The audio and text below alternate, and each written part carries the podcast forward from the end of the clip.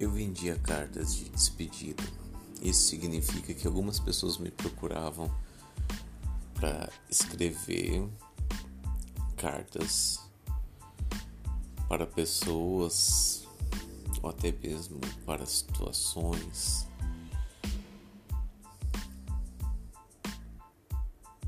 Eu dava voz a elas, eu possibilitava que de alguma forma elas encerrassem um ciclo. E eu sei que quando eu falo isso soa como se fosse algo extremamente negativo. Algumas despedidas, obviamente, resultaram em partidas, mas nem todas.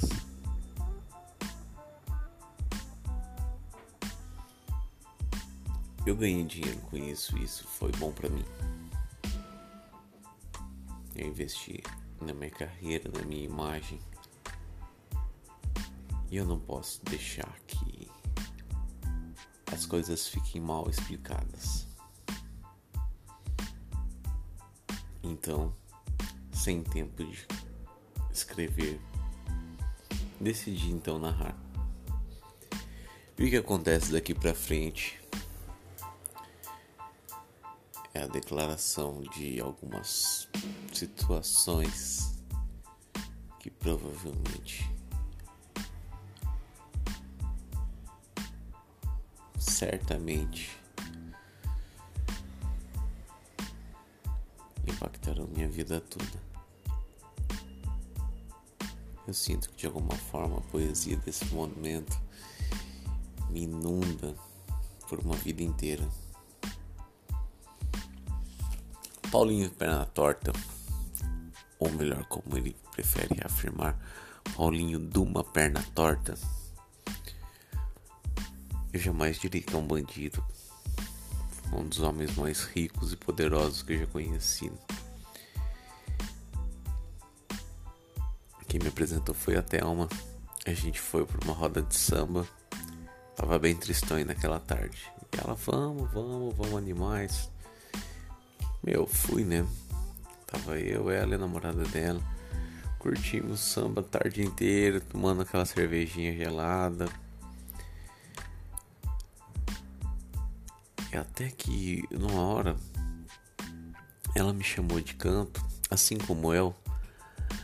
A Thelma sempre foi muito leitora de João Antônio. Acho que isso nos aproximou muito, inclusive. João Antônio, para quem não conhece, é um dos maiores escritores da literatura brasileira. É um cara que, se você entender o ponto de vista que ele cria, você vai querer experienciar muito das coisas que seus personagens viviam.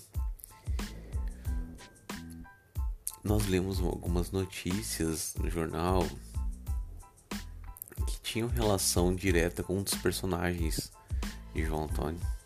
Paulinho de uma perna torta. E foi então que até uma me apresentou. João Antônio não estava fazendo ficção. Paulinho é um senhor, ex-senador, foragido,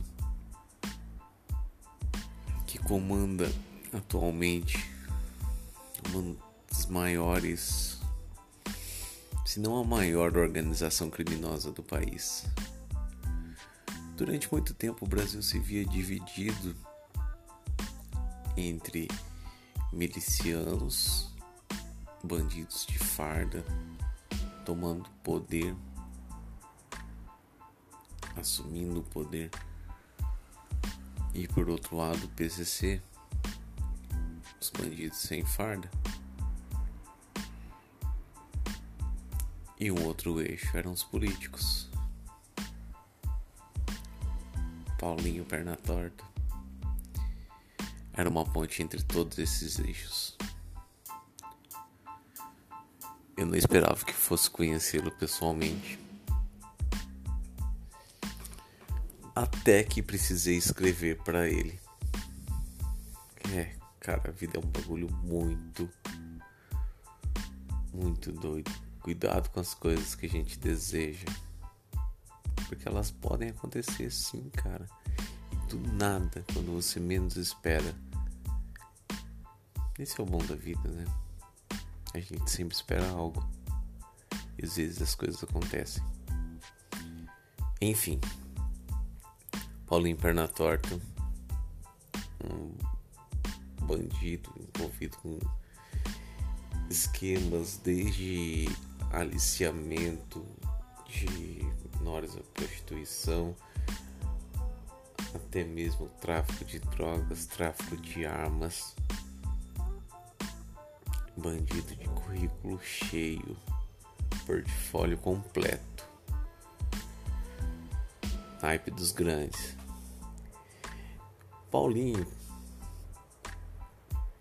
é, foi apresentado então pela Thelma ele tava nessa roda de samba e ela me falou: Lembra o texto que a gente leu assim, assim, tal, tal? Falaram que esse cara é o tal do personagem do João Antônio, que pelo visto não é bem um personagem. E eu fui conhecer o velho Paulinho. Fenomenal. Nossa, jamais esperaria que era um bandido. Até é estranho dizer isso gente fina. Cara, meu, me tratou super bem, amistoso, gentil, educado. Terno branco, sapato. Nossa, cara, muito bem engraxado.